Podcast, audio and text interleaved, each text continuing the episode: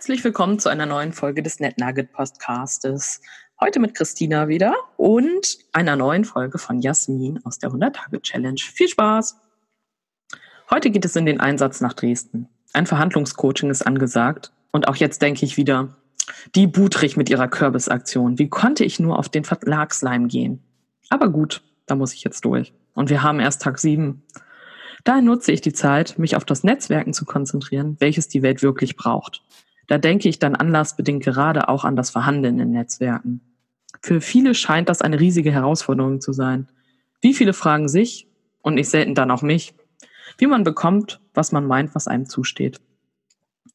Und wenn wir dann über Machtverhältnisse und Abhängigkeiten ausführlich gemeinsam geweint haben, die eigene Betroffenheit ernüchternd analysieren konnten, uns verständnislos anblickend fragen, warum wir nicht noch, noch nicht vollständig dem vernebelten Alkohol verfallen sind, dann, ja, dann kommen wir zur Sache.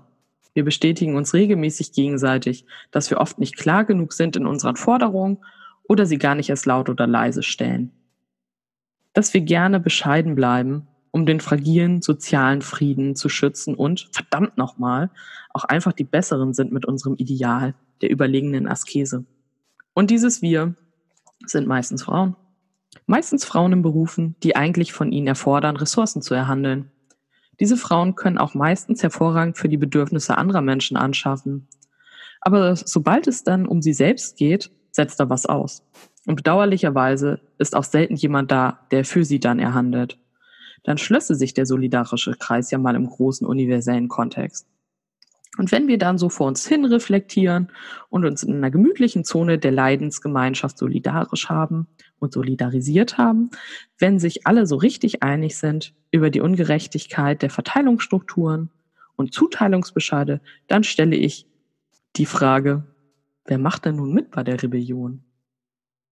Während einige dann in Schockstarre verfallen, gibt es zu meiner Erleichterung immer Aufmuckerinnen.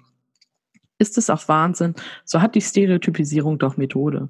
Und die bescheidene und duldsam lächelnde Frau, für euch in Anführungsstrichen, ist eindeutig ein Stereotyp. Lieb sein, höflich zufrieden sein, hat nicht selten auch mit friedhöflicher Ruhe zu tun.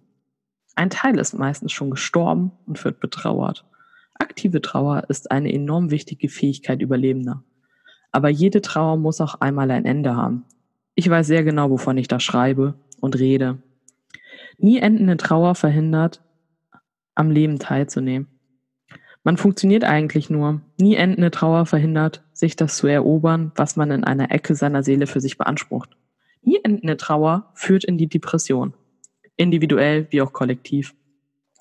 Und verhandeln geht nun mal nicht ohne das gewisse Etwas. Eine gesunde Aggression, frei von Lamenti. Aggression heißt ja auch ergreifen, sich etwas nähern. Klasse VerhandlerInnen, die ich kenne, haben genau das drauf sich empathisch und konsequent einem Gegenstand zu nähern, den sie haben wollen. Und sie lächeln nur, wenn es wirklich etwas zu lächeln gibt. Meistens ist ihnen aber vergleichsweise eher zum Lachen oder zum Weinen zumute, wie mir einige bewundernswerte Verhandlerinnen anvertrauen.